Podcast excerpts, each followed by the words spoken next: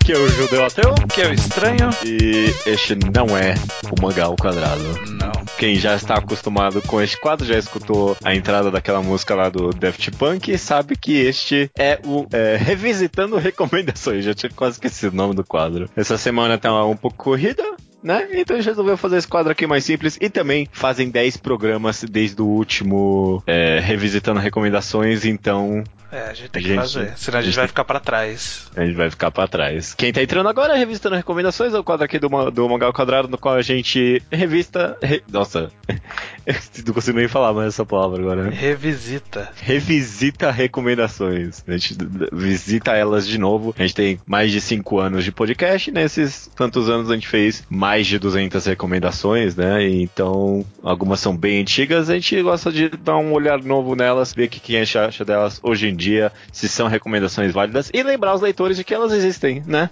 Sim, às vezes elas caíram no, no limbo, tantas recomendações, tantas imagenzinhas lá na página de recomendações do, do site. Então, aí as pessoas não sabem o que olhar, o que procurar. Ouve isso daqui e. É, é tipo um resumão. É, Além de atualizar, também é um resumão das recomendações. Acho válido, acho válido. Vamos lá então, eu vou começar aqui com a recomendação número 41. Intenção autoral era o programa. pro- programa de intenção autoral e o mangá recomendado foi o Bradley Nobasha. Bradley Nobasha é o mangá do. Ai, como é que é o nome do autor? Já perdi aqui. É, É, Hiroaki Samura. O Hiroaki Samura, exatamente. Autor de, hoje em dia, publicado no Brasil, Blade a Lâmina do Imortal. Na época não estava sendo publicado ainda. Uhum. Publicado no Brasil e recomendado no Mangá ao Quadrado, que é mais importante ainda. Bem mais importante, é claro. Bem por cima, assim, porque a sinopse de Bradley Nobasha é meio que um spoiler já da história, mas é sobre meio que um orfanato de garotas. Quando essas garotas eventualmente são tiradas desse orfanato, coisas ruins podem acontecer com elas. Essa é mais ou menos uma sinopse É. decente pra Bradley Nobasha, né? É, a tradução do título é O Cocheiro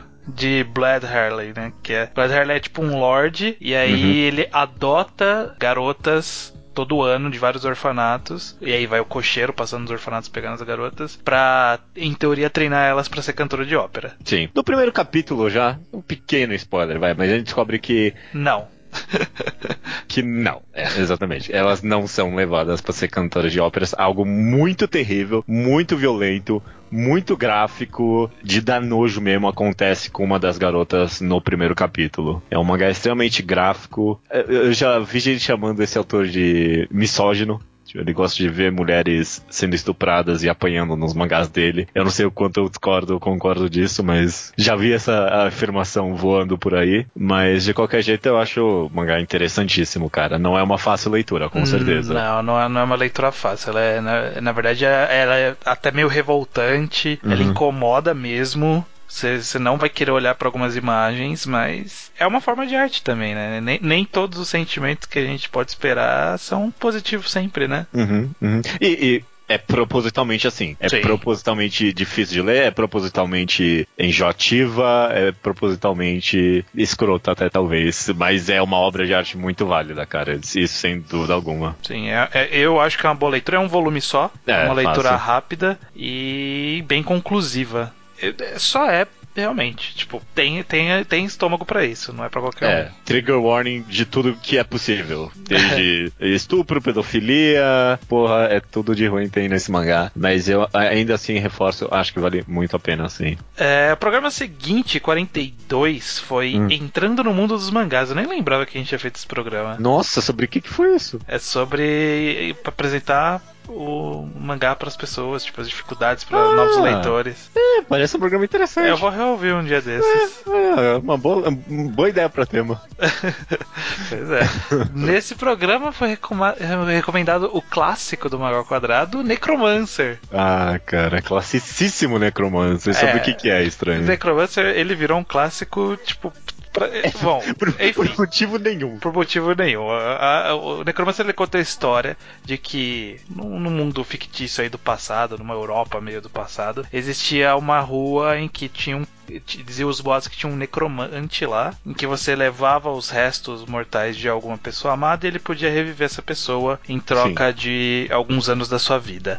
Mas tinha um twist. É. É, o, o, sen- o- algum sentimento da pessoa que é revivida era exacerbado. Uhum. E, e isso causava os conflitos Problemas. dos capítulos, né? É. É- é- são meio que contos, tipo, da pata do macaco, sabe? Você tem um desejo, mas, né, cuidado com o que você deseja, né? Ba- Basicamente isso. Basicamente isso. Então são várias historinhas relativas a isso, né? Pessoas que vão lá e aí ele revive. E aí mais pro último volume, são quatro volumes, ele tem uma, um arco do necromante em si, conta da história dele e tudo mais. Assim, eu lembro que eu recomendei, porque tipo, Uhum. eu, eu achei aleatório aí, eu achei ele diferente, achei, pô, interessante, alguma coisa que, sei lá, ninguém tá dando atenção. Vamos dar atenção pra esse negócio, né? E eu Ah, recomendei por causa disso. E aí as pessoas, por algum motivo, muitos pegaram e foram ler isso. Por algum motivo. De todas as recomendações, as pessoas escolheram essa.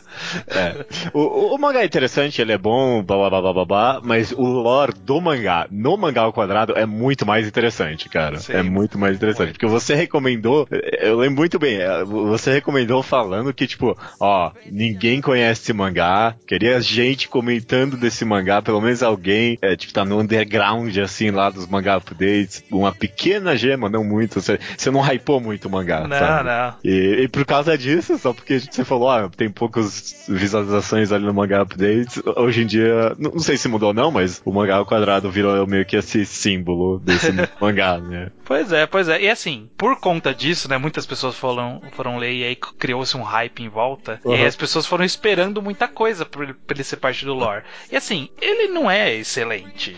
Não. e- Ele é bom. Eu, eu- acho que, tipo, assim, por exemplo, a, a questão da arte. Ele não é uma arte magnífica. Ele é uma arte que eu diria que é. Na verdade, eu diria que o mangá como um todo, ele é meio que de nicho, por assim dizer. Ele é como Sim. se fosse um mangá que tá sendo feito numa revista muito obscura no Japão que ninguém tá dando atenção, É, sabe? é. E aí, por ter esse tipo de característica na publicação dele, ele traz características nele. E aí, tipo, ah, o artista eh, provavelmente não deve ter muitos eh, assistentes, então a arte ele faz tudo, e aí ele faz bem simplista, eh, e aí ele tem, ela no caso, né, uma autora, e aí ela tem traços bem de- definidos, quase caricatos, pra poder ser mais fácil de desenhar, enfim. Mas eu gosto bastante da arte desse mangá, viu? Sim, sim, é, é uma arte que é bem funcional e diferente, né? Ela não é completamente única. Tipo, que nem, Não. sei lá, Taiyo Matsumoto ou da- Daisuke Garashi, alguém assim, não é extremamente única, mas tem uma vibe bem própria no final das contas. É. O uso, uso de sombras fortes, sabe? Esse tipo de Sim. coisa. Lembra bastante aquele cara que a gente fez uma grafia do. Ah.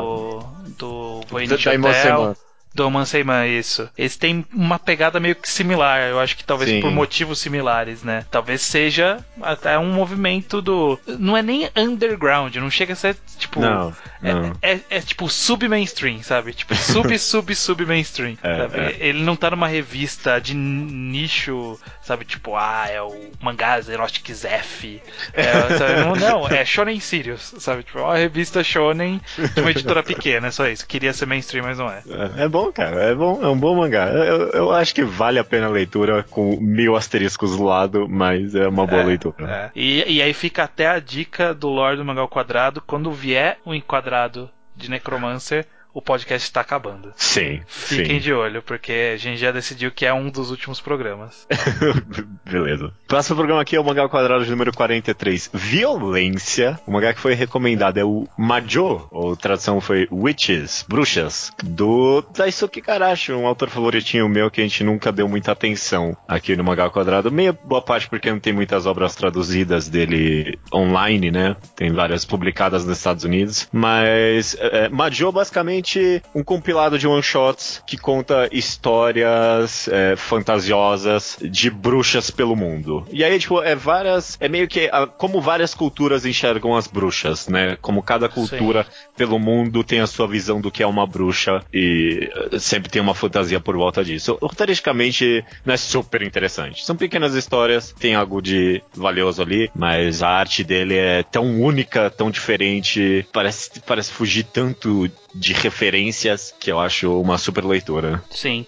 O Daisuke Igarashi, ele tem uma... Ele é um desses autores que, assim, pelo desenho você reconhece quem é a pessoa, Uhum. quase sem dúvidas, assim. Eu diria que, que para quem nunca viu a arte dele e de repente viu o Teo Matsumoto, É como se fosse o Taiyo Matsumoto sem tremer e, e, finalizando, e tipo, fazendo mais sombreamentos e é bem diferente, sabe? Não é japonês clássico que o Tezuka implementou muitos hum. anos atrás, sabe? É, é, é, algo específico, talvez mais voltado para um europeu, até, mas não é nem europeu. É, é. é dele, é dele. É assim. dele, é dele. Tipo, o Taiyo Matsumoto, por exemplo, eu vejo influência europeia na arte dele. Agora, o Daisuke Garashi, eu não sei de onde vem isso, cara. Lembrar, talvez, porque, tipo, o traço dele é tão fino e orgânico, é muito diferente, cara. É muito é. diferente. Eu, eu, eu, gosto muito, e, e a história é, é, uma boa leitura de qualquer jeito, sim, sabe? Sim, Mesmo esquecendo a arte, eu acho que uma, tipo, uma visão bem única e diferente. Não esquecendo a arte justamente porque também ele tem quadros excelentes e tem uhum. muitas imagens muito boas, é, às vezes um quadrinho pequenininho que ninguém daria muita atenção, tá cheio de detalhe lá, tipo, uhum. é muito, tem imagens muito legais, visualmente é muito interessante e é um autor que vale a pena conhecer, né? Vale a pena ficar de uhum. olho nele. É. A, a, gente, a, a, gente vislumbra a ideia de fazer uma mangagrafia dele há, há, há muito tempo. Só que a gente sempre barra no fato de não ter muitas traduções. Aí não vale a pena a gente falar, ah, esse aqui não tem tradução. Aí, esse aqui também não, e esse aqui também não, e esse aqui também não, e esse aqui é Witches. Sabe? é isso que vai acontecer. Um dia, um dia vai acontecer, tomara, tomara que ele caia nos gostos de Scanlators e aí as pessoas façam mais coisas dele pra gente poder falar. No programa 44, Japão com o Fábio Sakuda, uhum. como convidado, o Fábio Sakuda fez a recomendação. Ele recomendou Kimba, o Leão Branco. Sim. Kimba, o Leão Branco, na época estava saindo no Brasil, e aí desde então, obviamente, já concluiu, são só três volumes. É, saiu pela New Pop, que o Sakuda trabalhava, né? Então acabou sendo né, uma recomendação bem oportuna dele. o mangá do Tezuka, né? Lá de 1950. Ele é, é, é, aquela história que dizem que Rei Leão teria plagiado, mas não tem nada a ver. É, ah, não? não? não? muito. Ele conta a história do de um leão, assim, o, o, o, primeiro capítulo é um leão que é um leão branco fodão lá na África, que, tipo, a Sim. galera tá tentando pegar há muito tempo e não consegue. E aí, usando de artimanhas, eles conseguem capturar e matar esse leão, só que aí, e, e capturam a, a, a leoa, esposa, que está grávida de um um leãozinho. E aí, enquanto eles estão sendo levados para um circo, o leãozinho nasce, e aí ele tipo, tem um naufrágio no navio e o leãozinho sobrevive e ele vai pra África para se tornar é, o rei igual o pai dele foi. Caraca, não tem nada a ver com o Rei Leão mesmo. Não, não em tem. Em termos de história. Não é tem. porque eu sempre vejo umas imagens que muita gente com, provavelmente vai compartilhar essa sensação. Eu não li Rei Leão. É, Rei Leão não, eu não li é, Kimba ainda, mas eu já vi várias imagens. Ó, oh, Rei Leão, Kimba, ó, como copiaram tudo. Talvez só um pouco visualmente mesmo. É, talvez um pouquinho, né? Essa ideia de é um leãozinho que perdeu os pais e tem que se virar para conseguir a glória de volta. É, mas tem humanos pelo jeito nessa história. É, tem, tem alguns. Tem os que matam os pa o pai, inclusive. Sim. Eu li um volume só. Eu tenho todos aqui, mas é. O primeiro volume tá meio mal traduzido pela New Pop, aí eu fiquei meio. não, não empolguei para ver os outros. Mas não é um volume, não. É, é uma história que assim, é, é um produto de seu tempo, né? Sim. 1950, o Tezuka tava inventando ainda fazer quadrinhos no Japão. E, e, é legal porque você vê que ele tem aquela, aquela característica que ficou bem marcante dele de ter quadrinhos bem quase cinematográficos, né? Ângulos cinematográficos, ação, movimentação. É, é bem interessante. Ao mesmo tempo você vê que ele não tem alguns refinamentos, por exemplo, tipo, quando morre o pai. É puta cena importante, deveria ser. E aí, tipo, é um quadrinho muito pequeno. é um quadro muito pequeno num canto de uma página, tipo, ele recebendo um monte de flechadas, e aí no, na página seguinte, ah, ele está morto. E, e, tipo, é um quadrinho pequeno no canto de alguém falando, ah, ele morreu, beleza. Então, tipo, caralho, mano, ele era o pai do. Né? Enfim. Não é, não é dos melhores do Tezuka, pelo jeito Kimba, não. Por não, exemplo, é, é começo de carreira, né? Então é. É, é bem diferente. Mas não, é aquela coisa, tem o seu valor histórico. Por conta disso, sempre é relevante ler se a pessoa quiser ir atrás do valor histórico, né? Se você não tiver atrás do valor histórico, não vai ser tipo das melhores histórias que você vai encontrar, né? Tipo, os roteiros mais novos, inovadores, a quadrinização mais perfeita, não, não vai encontrar. É um produto ultrapassado. Mas. Vale a pena pelo menos dar uma folhada pra, tipo, ver tipo, essa história dos mangás e de onde surgiu tudo. Exato. Ok, ok, beleza. Próximo podcast aqui é o Mangá ao Quadrado número 45, Mangás Ruins. Um podcast muito importante na história do Mangá ao Quadrado, se você me perguntar, viu? Sim, sim. É. E a recomendação foi de Pokémon Adventures. Olha é. só. Ou Pokémon Special. Eu nunca consegui chegar a uma conclusão de qual é o nome que usa. No Brasil não tá usando nenhum dos dois, é só Pokémon. É. Pokémon, só Pokémon. Red, Green, Blue, Pokémon Yellow, Pokémon Black White. Tipo, Exatamente. É, Inclusive, foi a recomendação né, do ouvinte, né? Justamente que nem você falou, né? Seguindo a tendência aqui do mercado, pegaram uma recomendação nossa e jogaram aqui para ser publicada. É, Pokémon Adventure só saindo como Pokémon aqui hoje em dia, né? Isso. Do que é... conta Pokémon Special? Você chegou a ler algum, Judeu? Ah, não, eu mesmo na época da recomendação eu tinha lido tudo já. É, não tudo, eu li o a primeira e a segunda temporada. O Pokémon é. Red, Green, Blue e o Yellow. E o, e o Yellow eu li inteiro. É Pokémon, cara, só que o, o Chan dessa história aqui é diferente do anime que a maioria das pessoas viram com o Ash e tal, que tinha um, um formato muito episódico, né? Em que cada episódio era fechado e nada ligava muita coisa a outra, além, sei lá, de que ele tá coletando insígnias. Pokémon Adventures de fato conta uma história. A gente, tem, a gente acompanha o Red e é uma história sequencial em que uma coisa leva a outra. Ele luta contra organizações, conhece pessoas, tem ginásios, tem tudo. E um, um tio que muitas pessoas veem nesse mangá que ele é mais violento. Tem uma página que tem um, um, um Arbok com, cortado no meio. Mas é meio que só isso, não tem muito mais violência. Não, não. É, tipo. É... é. Um, um tia que ele tem que eu acho relevante é que, como ele surgiu antes do anime, uhum. ele tem conceitos diferentes do anime. Tipo, ele se baseia no jogo e então, por exemplo, a Pokébola é transparente. Sim.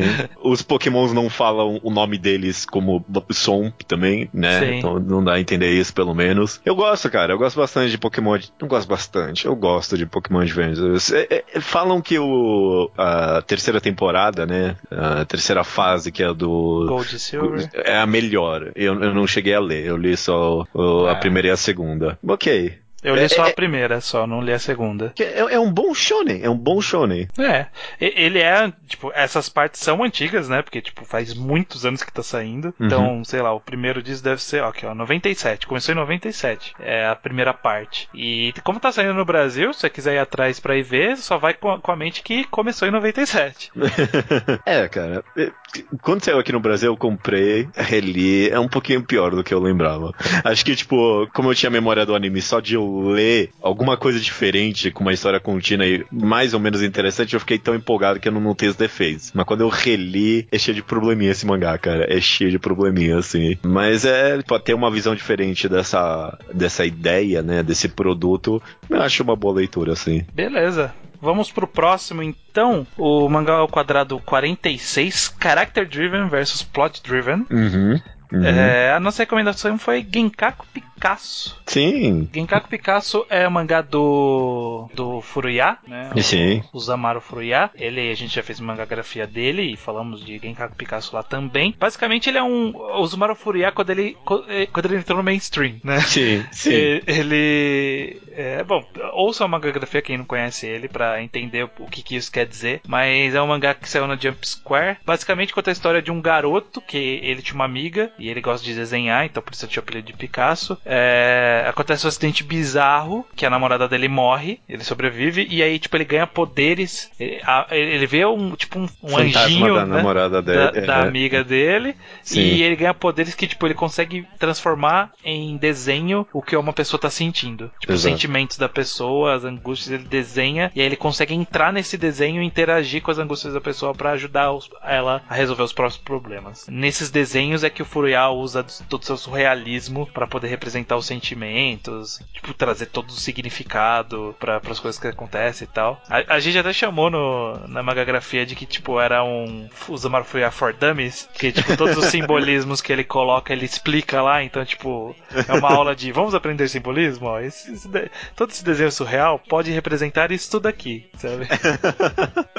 Eu não lembrava disso não, mas é exatamente isso, sim, cara. O Zumaru Fuya for Dummies, né, esse autor super underground, publicando uma revista shonen bem mainstream. Eu, eu, eu acho conceitualmente genial. Na execução ele falha em algumas partes, né? Mas só essa, sei lá, só essa ideia, tipo, de um cara conseguir desenhar o sentimento das pessoas em forma de simbolismo. E aí cada capítulo ser tipo meio um trabalho detetivesco para descobrir o que aquilo significa. Eu acho uma ideia genial. Sim, é, eu, eu gosto também. Ele não hum. é 10 de 10, mas ele é uma história divertida. Ela é curta também, três voluminhos. Ah, é. e, e eu gosto do final também. Eu Sim. acho que ele fecha muito bem a história, traz, algum, traz algumas coisas a mais do que esse simbolismo for dummies. Sim, então sim. eu acho que, que é válido por conta disso. Ah, o final é a melhor parte da história. Eu, eu, eu até tô disposto a fazer essa afirmação aqui. Eu gosto muito do final desse mangá, sim. Beleza. Beleza. Próximo podcast é o podcast número 47, resenhas e críticas. E o mangá que foi recomendado foi o Allrounder Meguro, cara. Porra, eu gostando desse mangá, a gente comenta tão pouco dele, mas Allrounder Meguro, ele é do Hiroki Endo, mesmo autor de Eden, It's an Endless World mangá que depois seria recomendado aqui também. E é basicamente a história de um garoto é um mangá de esporte e conta a história de um garoto subindo. Não, não, não, na carreira, mas é um garoto que entra no esporte de artes marciais mistas. O MMA, o famoso MMA. O famoso... chama de, no Japão chama de Shoto. Parece que é algo bem parecido. Uhum. Tipo, é, é, quase a mesma coisa. Eu não sei é. a diferença, mas é quase a mesma coisa. É um mangá de esporte de MMA. Basicamente Sim. isso. Não tem muitas pretensões. Eventualmente, tipo, muito lá na frente, ele começa, tipo, a dar um super background pra alguns personagens, mas demora muito. É um mangá de esporte, cara. É um mangá de esporte e, e assim, é, o, o, que eu acho bem interessante é que boa parte de um, por exemplo, MMA, um esporte como é, tipo, você, o, os caras passam meses para ter uma luta. Os torneios não são muito longos, as lutas não são longas, e aí, tipo, o mangá retrata isso exatamente, sabe? Tipo, Sim. é muito tempo deles treinando, e aí, tipo, vai pra um Aí, tipo, tem 10 capítulos ali de luta de um monte de gente. E aí, ah, beleza, acabou o campeonato, mas 20 capítulos de treino. É, exato, exato. É, Treinos e interação, né? O que eu acho que também é uma das partes mais legais do mangá. Sim, todos ótimos personagens. A, agora que eu tô super aprofundado em Eden, eu, tipo, eu, digo que uma das maiores eh, qualidades de Eden é a capacidade do autor de dar profundidade para literalmente qualquer filha da puta que ele coloca na história. Tipo, Sim. qualquer personagem que ele enfia nessa porra dessa história, ele consegue dar profundidade rápido, sabe? Tipo, e, e, e eficientemente. E All Rounder Meguro, que é uma obra que veio depois até de Eden, tem disso também, cara. Tipo, qualquer cara que ele vai lutar, ele tem um background, tem uma história interessante. E mesmo que quando não tem, tipo, só em expressões, só em, tipo, em, em pequenas conversas, você vê que todo mundo tem uma história ali. Sim, sim, pois é. é até, tipo, uns personagens muito aleatórios, né? Tipo, uma menina random que aparece uhum. em um momento específico para lutar com uma outra personagem e, tipo, tem uma história dessa menina. Sim, sim. é bom, cara. É bom. Mano, ah, e, é muito e, bom. Eu, eu acrescentaria também que é um dos poucos mangás que representam o corpo feminino do jeito que deveria ser no Japão. tipo, Sim. não tem umas gostosonas, sabe? Tipo, é tudo magrinha, a maioria das mulheres são tudo magrinha, tem vários biotipos, menina alta, menina baixa, mais gordinha, mais magrinha. É, então, é uma boa representatividade. É muito bom nisso, cara. É, no geral, eu acho que só também é tipo. Ai, o que, que eu comento agora? Ele é muito realista também no aspecto, tipo, da carreira de MMA. Sim. Ninguém dá uma foda, sabe? Esse campeonato Sim. é tipo tipo, só o pessoal que se conhece meio que mais ou menos. Tipo, não tem muita, quase ninguém assistindo, né? Quem tá assistindo é Sim. é quem tá lutando e mais algumas pessoas, Sim. talvez. É Sim. muito interessante, cara. É, e... Não, é, é, muito realista as lutas em si, sabe? Uhum. Tipo, as transições, o cara, o cara tem uma preocupação em mostrar como um golpe encaixou, como que envolve a movimentação. E aí, tipo, tem a participação das pessoas de fora, porque toda luta tem, tipo, o cara te fala, ó, oh, cuidado, hein, o cara vai te agarrar agora. E aí, tipo, tem isso mesmo também. uhum, uhum. Ah, cara, o Brown é, um bom mangá, é, é, um bom. é um bom mangá. É, quando terminar a gente comenta ele, mas acho que vai. Vai demorar. Tá completo, 19 volumes, mas ah, scans... é? Fechou? É, acabei de ver aqui agora também. Mas os scans demoram muito com esse mangá. Não, tá, tá, tá no 12, 13, começou o 13 agora, né? É. Agora alguns dias atrás. Mas é. Vamos ver, né? A gente tá sempre esperando que os scans tipo, peguem pra valer, mas nunca pegam. Não, não. O mangá ao quadrado 48, mangá de mangás de esporte, né? Sim. Que a gente falou sobre mangás de esporte de forma geral. Eu vi a recomendação de Don't Tem Prisma Solar Car, que é um mangá de esporte também. Sim. Ele é um mangá desenhado pelo Yusuke Murata, que é o cara que desenha o One Punch Man, desenhou o Ice Shield 21. É, é escrito por um cara aleatório, que saiu na Jump Square também. É, basicamente, ele é um mangá curtinho, dois voluminhos só. Ele conta a história de um garoto que teve perdeu os pais num acidente de carro, perdeu o pai, né, num acidente de carro, e aí tipo Sim. ele nunca mais quis saber de carro. E aí ele trabalhava com tio numa, numa fábrica e morava numa garagem do tio. E aí um dia o tio empresta essa garagem pro clube da faculdade ali próxima fazer manutenção num carro solar. Que aí, tipo, eles vão participar de um campeonato de carros solares feito por universidades. e aí eles vão lá dar manutenção e o cara não gosta de carro, e aí vai ter todo o desenvolvimento dele a aprender a lidar com o carro, com esses personagens, querer ajudar ou não nessa galera e fazer um, um carro solar, corrida de carro solar. É, é absurdo, é absurdo. Que é uma coisa muito sem graça, existe, tipo, a corrida em si é sem graça. Porque assim, na verdade, o mangá todo é quase todo preparando pra corrida que vai ter, sabe? Porque, tipo, é, no começo do mangá já fala, tipo, ó, a gente tem que, tem que se preparar porque é uma corrida no ano, sabe? Tipo, é, é isso que tem. Esse é o campeonato inteiro. e aí é um mangá disso, tipo, deles se preparando, aí tem um pouquinho de desenvolvimento de personagem, tem um pouquinho de explicação de como funciona carros solares e tudo mais. Então é, é um, um, mangá bem, tipo, não é nada demais também de, de excepcional, mas é um mangá que eu acho é, divertidinho de ler. É divertidinho. divertidinho. O artista é o mesmo de Shield 21, né? Sim, exato. É interessante. Eu não cheguei a ler. Esse eu tô em dívida também. Nunca, nunca foi prioridade para mim do Tempers Solacar. É, não costuma ser de ninguém. Eu não vou culpar ninguém por isso. É. Mas é, se tiver, se tiver uma, um tempinho livre, pode ler tranquilo, porque mal não vai fazer. Talvez okay. você até goste desse mangá. Beleza, beleza. Próximo mangá quadrado número 49, um favoritinho nosso aqui, programa o Neuro, Saga de Hal. Sim, é um bom, um bom podcast, um bom mangá quadrado. Que achei a recomendação, foi minha nesse programa de Centauros Warriors. Preocupações de Centauros, Centauro no Nayami. Esse mangá, cara, a premissa dele é que a gente vai acompanhar a história de uma meio que slice of life de uma centauro que vive em uma sociedade em que não existem humanos todo mundo é criaturas mitológicas, por assim dizer. Então tem centauros, tem demônios, mas não demônios com poderes, são só, tipo, pessoas com chifres. E asinha e rabo. Asinha e rabo. Tem pessoas cobra, tem, tem sereias, tem anjo, mas de novo, não é anjo com poder, é só, tipo, biologicamente anjo. Tem, tem asas e tem um, o cabelo. É, o cabelo forma uma auréola. É meio que uma Slice of Life, com essa premissa um, talvez um pouco estúpida, porque a arte é meio moe, então você acha, você vê a imagem desse mangá, você acha moificação do centauro, né? Eu não culpo ninguém que não tenha lido esse mangá, ninguém, não, tô, não teve muitos retornos dele, dessa recomendação, mas eu gosto muito de Centauros Norris, uhum. principalmente porque eu acho que é um ótimo world building, esse mangá. Ele é muito bom, ele sabe construir um mundo muito rico, sabe? Através de pequenas histórias dessa personagem com as amigas dela. Uhum. É isso, é simples. Eu li um volume para essa revisitando recomendação. Eu já tinha lido um capítulo, e Sim. aí eu li um volume inteiro dessa vez. E assim, eu, eu diria que a parte Slice of Life ela, ela beira o tolo. Mas a parte do mundo, tipo, é interessante. E, tipo, uhum. ele, joga, ele joga do nada uma informação mó relevante do mundo. E, e você fala, caraca, eu quero, quero ver isso daí. E aí, tipo, esquece.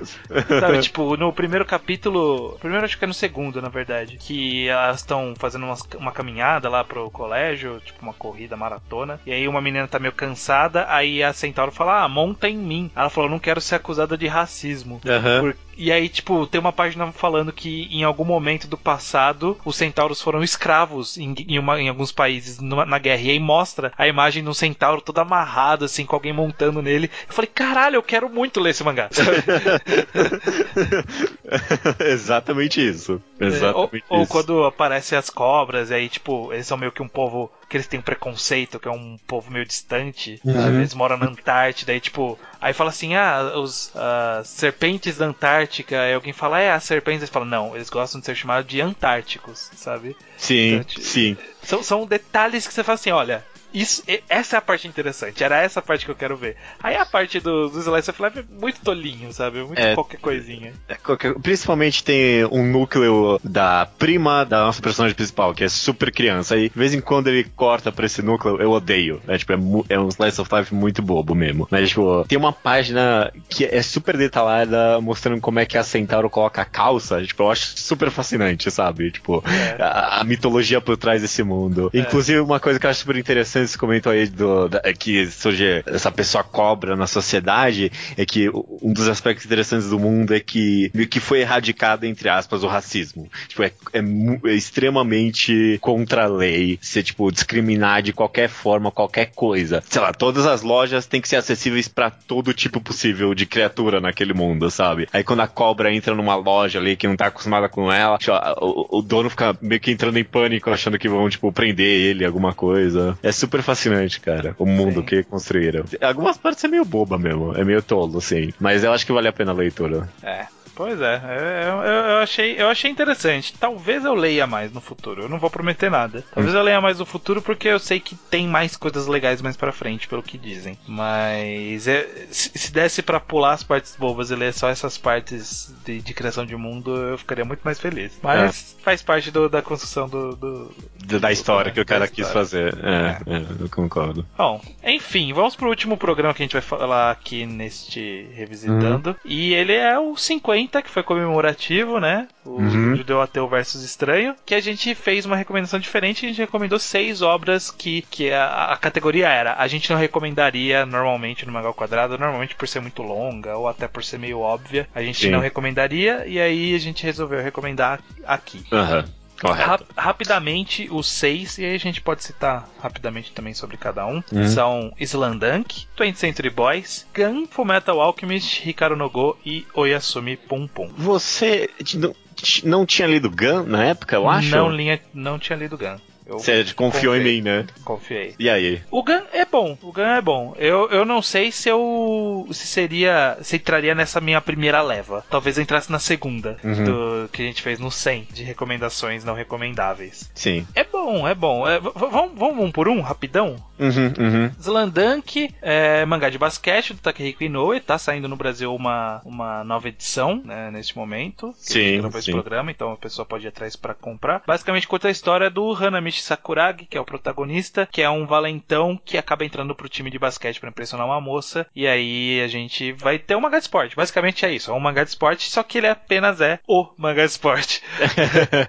da história. Da é, história, do... né? Tipo, Sim. definitivamente ainda, por hora, vai ser discutível no futuro, talvez, mas por hora ele é tipo o mangá definitivo de esporte, que hum. quase todo mundo concorda que é um dos melhores mangás já feitos, ever. Assim. Sim. Sim, tipo, realmente, demorou no mínimo umas duas décadas para alguém chegar e falar, talvez isso aqui possa competir, talvez, sabe? É, então, eu realmente, Slam Dunk é muito bom. Tem os primeiros volumes sofríveis, na minha opinião. Eu não diria sofríveis, eu acho que, tipo, não são geniais, né? Não são, tipo... Eu diria sofríveis. Especialmente... É, não, porque eu, eu tô lendo. Eu tô lendo também. Eu não achei sofrível. Eu achei só que, tipo, eu fico empolgado querendo que venha logo as coisas que eu gosto. Mas, tipo, não é ruim. É, é uma construção gradual e bem feita, eu acho. Tipo, perde-se muito tempo no começo construindo o personagem do Hanamichi Sakuragi e, tipo, paga-se depois. Ah. Então, então ou, ou, mesmo o Rukawa, até um pouquinho do Akagi. Okay. Então eu acho que, eu acho que, tipo, não é o auge o começo, não é o auge. Não é nem de longe a genialidade que vai ser depois. Mas, como base pra genialidade que vem depois, é bem funcional, eu acho. É, ok, eu posso, eu posso concordar com isso. Mas interessante mesmo é, é, é sei lá, segunda metade do mangá pra frente. Sim. Que ele, tipo, aperfeiçoa a arte dele, e a quadrinização, e o carisma dos personagens, e tudo ao máximo. Sim. Ao máximo. Tipo, é, é, é, a coisa mais empolgante do mundo ler esse mangá. Sim, sim, é muito empolgante. 20 Century Boys. Uhum. 20 Century Boys é uma, um favoritinho meu. Sim resumidamente, resumidamente, protagonista, ele, quando criança, ele escreveu um, um, livro de profecias, desenhou um símbolo, e aí com os amigos ele brincava que ia salvar o mundo, e aí depois de adulto, alguém está usando esse símbolo e os planos dele como criança para de fato dominar o mundo, de alguma exato, forma. Exato. Essa é a premissa. E aí é. só eles só ele e os amigos dele sabem o que tá acontecendo para poder impedir. Apesar de ninguém saber quem é essa pessoa ainda. Exato. O amigo, o famoso amigo. O famoso amigo. Cara, eu vou falar a verdade que eu tô. Eu tenho zero, tipo, pretensões para falar alguma coisa de Century Boys. Faz tanto tempo que eu li, eu não é. reli nada. Eu não, eu... Re, eu não releio há muito tempo. Há muito tempo. Eu tô, eu tô para comprar os últimos volumes que estão faltando aqui para eu fechar minha coleção do, do, que saiu no Brasil, para eu poder começar a reler do zero. Eu, eu, li, acho que dois volumes na época que tava, começou a sair. Aí eu falei, ah, vou esperar acumular porque tava meio caro o preço de banca. Não queria pagar o preço de banca, ia pegar tudo no Flash Comics. aí eu parei de comprar e parei no 2. E tipo, é, é, tudo que eu li. E, e assim, eu não vou afirmar muitas coisas. Eu lembro do sentimento. Eu lembro do sentimento que eu gostei muito quando eu li Twenty Boys. Foi uma das minhas primeiras leituras, talvez seja memória afetiva. Sim, sim, é, minha também. Minha também. existem partes que pessoas vão reclamar, principalmente do final. Muita gente reclama do final. É. é eu sei quais são as partes que, que eu faço. Hum, né? tipo, as partes de ter uma simulação que acontece. Eu. É, não precisava disso. Jogo de cartas com coelho. É, a, a menina que joga boliche. Tem, tem, tipo, tem coisas ali que são gordurinhas. E acaba sendo meio que uma característica do Urasawa, que é o mangaka. Tipo, uhum. quase tudo dele tem um pouco mais de gordura do que precisava. Sim, sem dúvida. E, então eu aceito como uma característica dele e eu acho que não estraga a obra. É, eu, eu, eu realmente, Mas... cara, eu, eu, eu, acho que a gente podia até prometer um, um enquadrado de Tensor Boys pra 2017. Se a gente sair com alguma promessa desse podcast, eu diria que é essa, viu? Ah, talvez. Eu vou, eu vou jogar isso. Eu talvez. vou jogar isso. Pessoa, pessoas vão querer de Monster né? Que a gente nunca recomendou. Então, eu acho que, que Monster é fácil. Fazer um mangá enquadrado de Tensor Boys seria difícil. É por isso que eu quero fazer. É, vamos ver, vamos avaliar. Vamos okay, avaliar. Eu joguei aqui a ideia. Mas é, é eu, mesma coisa que você, tenho uma memória afetiva. Lembro do que eu senti na época, senti que é bom. Em algum momento durante os anos, alguém me falou que é ruim, e aí eu, eu acreditei na pessoa. E hoje em dia eu acho ruim, mas talvez seja muito bom. Eu não tenho a mínima ideia mais. É, muito tempo. Precisamos rever, precisamos rever para poder validar. Próxima recomendação aqui é o Gun. Já comentou rapidinho aí, mas basicamente a premissa é, é, a gente acompanha o mundo cyberpunk. É um mangá bem cyberpunk mesmo, que a gente acompanha um cara que escavou do lixão o rosto, somente a cabeça de uma androide muito bonita que ele queria como filha e dá partes do corpo para ela. E aí entra em milhares de aventuras bem, bem distópicas nesse mundo com essa garota que é a Gali. Gali. É, em inglês é Alita, que eles traduziram, do Battle Angel Alita, mas é Galho o original. O original é Galho. É, eu, eu, eu, gosto muito de Gun, pra mim é um, um, uma obra-prima do Cyberpunk. Eu acho a personagem principal muito boa, gosto muito dela. Acho que ela tem muitas camadas e muito carisma. E, no geral, eu, sempre que eu releio esse mangá, eu saio feliz dele, de ter lido uma história boa assim. Algumas pessoas, assim como tem The Boys, reclamam do final. Eu acho um bom final, conclui bem o que precisava concluir ali. Sim, é. Eu acho que uma das partes mais interessantes é acompanhar justamente a Gali e, é, e também a construção do mundo como um todo. Sim. Ele não tem, tipo, grandes viradas ou grandes pontos de roteiro que você fala, nossa, olha só como o cara inovou pra caralho aqui. Uhum. Mas eu acho que a, existe algo de prazeroso na narrativa dele, a forma como ele pula alguns grandes trechos de história e vai pra parte que interessa, sabe? Tipo, Sim. E aí ela sumiu por tanto tempo e agora ela tá aqui, ó. Sabe? Uhum. Tipo, ah, e aí ela sumiu por tanto tempo e agora ela tem um namorado, sabe? Esse tipo eu, de coisa. Eu nunca parei pra pensar nisso, mas de fato é um mangá que não enrola. Ele não, não enrola. Ele, ele vai pra onde ele quer, pra onde ele quer, ele vai. É, porra, realmente, eu nunca parei pra pensar, mas essa é uma das grandes características de Gun. Tipo, vai pro ponto que interessa, vamos lá, mostrar a batalha que tem que mostrar, mostra o que tem que mostrar aqui, Vamos lá. É, aconteceu isso, aconteceu isso, aconteceu isso. Vamos lá, próximo, próximo. É, é, é bom nesse aspecto, assim. É, mas beleza. Ok. Próxima recomendação foi Full Metal Alchemist. Sim. Um clássico dos shonen de batalha. Eu imagino que boa parte das pessoas conhece, ou menos ouviu falar, uhum. sobre a história de Edward Elric e Alphonse Elric, Sim. dois alquimistas que fizeram uma cagadinha quando crianças. O Alphonse perdeu o corpo o inteiro corpo. e aí Sim. virou uma armadura. E o Edward perdeu um braço e uma perna e aí por isso ele é o Full Metal Alchemist. E aí, basicamente a história vai rodar num mundo em que as pessoas são alquimistas, conseguem transmutar é, tudo, né? Tipo, elementos químicos e em outras coisas. É, o, o poder da alquimia nesse mangá é que as pessoas conseguem transmutar a matéria. né? Tipo, não conseguem criar a matéria nem nada. Então, sei lá, tem um pedaço de pedra no chão, eles conseguem fazer um- uma mão surgir dessa terra, só, tipo, mudando aquela matéria especificamente. E é um mangá que ele tem uma, uma grande trama que é basicamente o mangá todo. Sim. Tipo, ele tem uma grande trama do mangá inteiro e aí tem vários arcos envolvendo essa trama grande, né? Porque tem vários, vários jogadores né, Sim. na jogada. Então tem muitos personagens que quem lê o mangá considera icônicos. Então tem o próprio Ed, ele é bem icônico. Tem o Scar, tem o, o Mustang. Mustang. Tem o Bradley, tem o, o Armstrong, enfim, tem muita gente que é interessante, vários personagens legais. Talvez essa seja uma das grandes características positivas do Fullmetal Alchemist. Bons tipo, ele tem, personagens. ele tem um, um elenco de personagens assim excelente. Até Uhum. uns caras meio aleatórios que aparecem muito pouco e aí tipo são personagens que você fala, ó, é reconhecível. Você olha pra cara dele, você lembra quem que é aquele personagem na história. A autora é muito boa também não esquecer desses personagens. Quando ela introduz um personagem, ela, tipo, tenta fechar o máximo possível sem largar ninguém de lado, sabe? Tipo, Sim. não tem personagem esquecível nesse mangá, sabe? Até o final. Se bem, se bem que uma coisa que você falou, e eu acho que esse pra mim é o maior ponto positivo de Fullmetal Alchemist, é o grande arco. É o grande arco. Esse mangá, principalmente eu relendo agora, fica bem claro que a autora sabia desde o começo o que ela queria fazer e ela foi lá e fez. Sim. Simples É, assim. Essa talvez seja uma das melhores formas de se fazer uma história, né? Você saber de onde você tá vindo, pra onde você tá indo desde o começo, porque é o que torna gostoso de ler, porque você vê um- o senso de continuidade muito diretamente e parece que nada nada poderia ser tirado, sabe? Uhum, Tipo, uhum. ah, vou tirar esse capítulo aqui, vou tirar esse arco aqui. Não. Do, do começo ao fim, você, você entende a justificativa pra existir tudo ali. Correto, correto, cara. É, o que é muito raro em, em Battle Shonen, a gente sabe. Muito raro. Alguém começa uma história sabendo pra onde ela vai. Exato. E aí talvez tenha até revolucionado um pouco a forma como se faz quadrinhos no Japão. Não, provavelmente porque, Não, porque não. veio ninguém, ninguém se inspirou muito nisso depois pra fazer igual. Alguns, sim, mas não muita gente, não. Não É. muita gente, não. Por isso que até hoje ele é uma referência, porque, tipo, ninguém tá conseguindo fazer exatamente o que foi feito em Fullmetal Alchemist. Sem dúvida alguma. Próxima recomendação aqui é Ricardo no Go. Ricardo no Go, mangá de esporte também. Esporte de tabuleiro, no caso. Go, né? Pra quem não sabe, é tipo um. É tipo um resta um japonês, vamos, vamos dizer assim. Não é, não é, não é. Não tem nada a ver com isso, mas é um É. jogo de tabuleiro japonês. É, é- é extremamente. totalmente o inverso do resto 1, né? Você vai colocando peça em vez de tirar. Exato, exato. Mas é tipo, jogo de estratégia tabuleiro japonês extremamente sofisticado. A gente acompanha o Ricardo, que um dia, quando foi no sótão do avô dele, viu um tabuleiro de Go.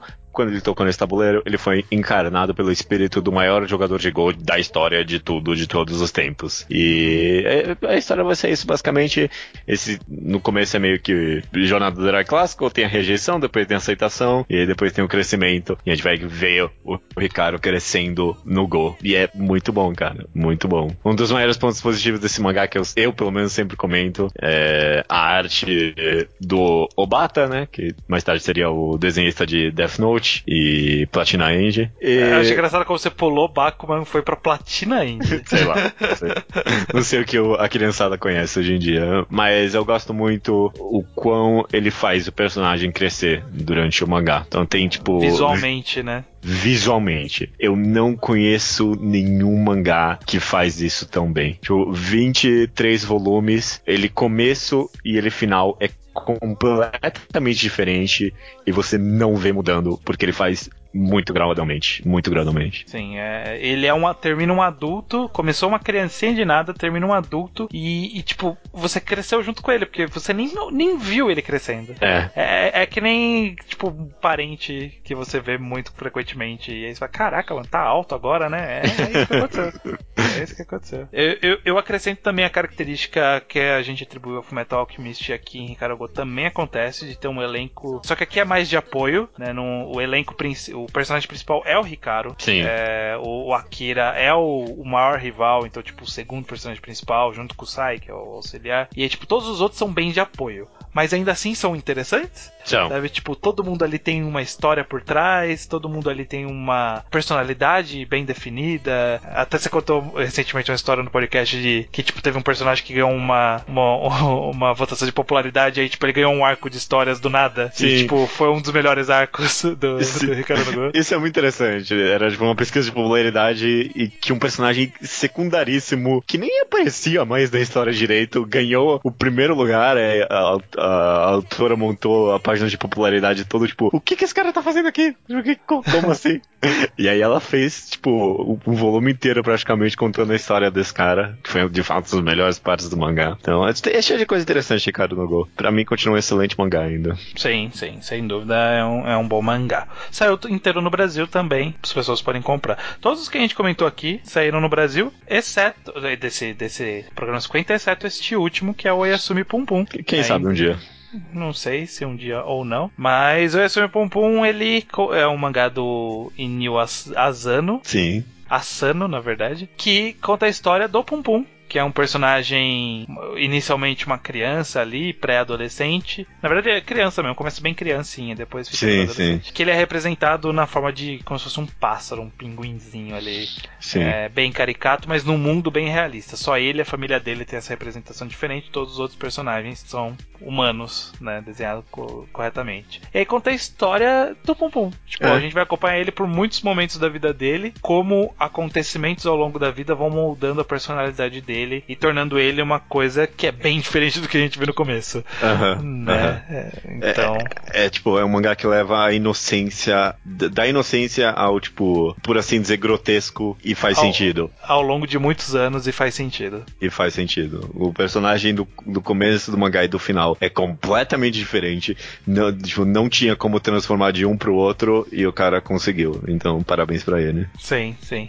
A gente entende todas as decisões, a gente entende todas as passagens. É, é uma história bem ousada, talvez, narrativamente, porque é, o autor ele toma algumas decisões no meio que você fala, hum, por que será que ele está seguindo por esse caminho? Ele é bastante introspectivo mais do que tipo a, a ação é menos importante do que o sentimento Sim. embora a ação também seja importante ele é um sem dúvida um Wars Concours aqui do, do mangá ao quadrado sem dúvida. a sem gente dúvida. fez o mangá enquadrado dele, inclusive, e é um dos melhores mangás ao quadrado ever. Sim, eu con- concordo com tudo que você falou até agora, cara. Porque a gente falou ponta a ponta do mangá, a gente fez passagem de tempo igual o mangá fez. E o mangá, tipo, é muito bom. É muito É, é só muito bom, cara. É- um- é muito bom. É tão bom assim, cara. Todo mundo recomenda o Yasumi Pum Pum, porque vale a pena a leitura, cara. Eu acho que é uma visão tão diferente e honesta sobre tipo, a essência humana. Sim. É, Tipo, sobre o que é viver, sobre o que é ser uma pessoa. Ele eh, olha no fundo da alma do leitor, procurando o que tem de mais podre, trazer pra cima, tra- fazer você encarar o que você tem de pior. Eu acho uma obra-prima, cara. Uma obra-prima. É, é um mangá realmente excelente. E é um bom mangá pra gente encerrar esse Revisitando Recomendações. Olha só. Maravilha, cara. Maravilha. Encerramos aqui então, revisitando recomendações. E o próximo eu finalmente vou ler. Gisele Allen. Você tá, tá ol- olhando adiante desse próximo faz muito tempo, né? Porra, cara. Você tá querendo ler Gisele Além pra esse podcast há muito tempo. E, tipo, nunca, nunca é a vez de Gisele Além. Ah, cara, daqui a uns meses aí, finalmente vou ter uma opinião sobre Gisele Allen. Nossa, o próximo eu tô ferrado. Tem quatro mangás que eu não li. Jabberwock, aposto. Jabberwock, Aria, o Immortal Rain e Prison School. É, eu não li esse Sakare... Como é? Saka, Sakura Tetsu. Sakura Tetsu eu não li. Eu não li Gisele Allen. Sakura Tetsu é muito bom. E eu não li esse Mortal Rain também, que toda vez que eu vejo ele nas recomendações, eu falo, porra, eu acho que esse mangá é bom. E eu nunca leio. É, pois é. Eu nunca leio, e quem sabe? Quem sabe? Mas até, até semana que vem. E aí, então. Beleza, até semana que vem.